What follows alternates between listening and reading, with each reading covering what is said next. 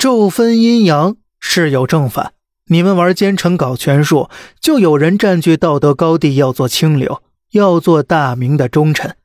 于是乎啊，衍生出了誉王带领的徐阶、高拱、张居正一派，专门跟严党对着干，动不动就把天下苍生挂在嘴边上。您说清流一定是为百姓吗？我看未必呀。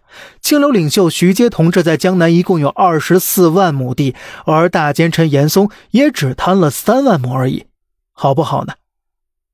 清流后面登场的东林党那就更狠了。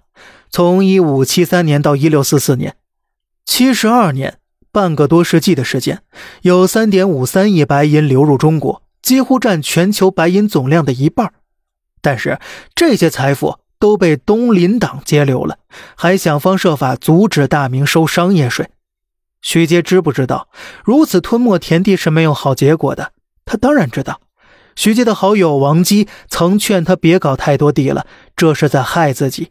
徐阶置之不理，其子孙还骂王基是觊觎徐家财产、是嫉妒心发作的小人。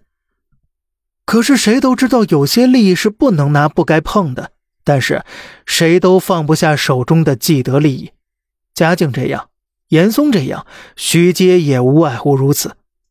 常常有人说呀，大明王朝一五六六，他看不懂，里面的人说话跟打哑谜似的，要一个劲儿的猜。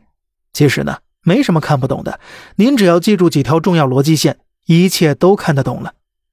第一条，嘉靖是个私心重又爱面子的主，他特别喜欢修宫殿，想搞百姓的钱。可是不好意思出面，就养着严党搞钱，放权给他们。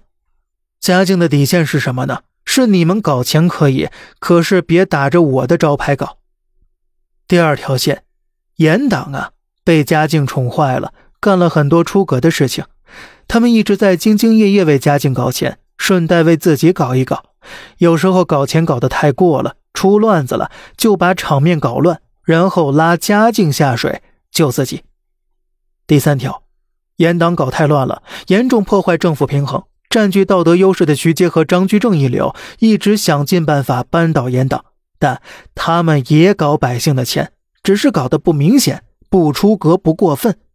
全剧只有那个海瑞是真不想搞钱，但是他又过于理想主义了。第四个，嘉靖、严党、清流三者斗得太狠了，有时让百姓遭罪了。政府也没钱，于是为了防止民变，就杀商人填亏空。于是啊，沈一石就必须死。可是沈一石是聪明人，提前给身边人安排好了所有后事。第五条，只有百姓一直在被告，但是把他们逼急了，也会把饭桌直接掀了，大家都没得吃了，一块玩完。所以呢，大家伙搞归搞，却没人敢碰触这条底线。在嘉靖眼里，清流是长江，不能搞死；严党是黄河，也不能搞死。那么，究竟该怎么办呢？咱们下期呀，接着聊。好了，这里是小胖侃大山，每天早上七点与您分享一些这世上发生的事儿。观点来自网络，咱们下期再见，拜拜。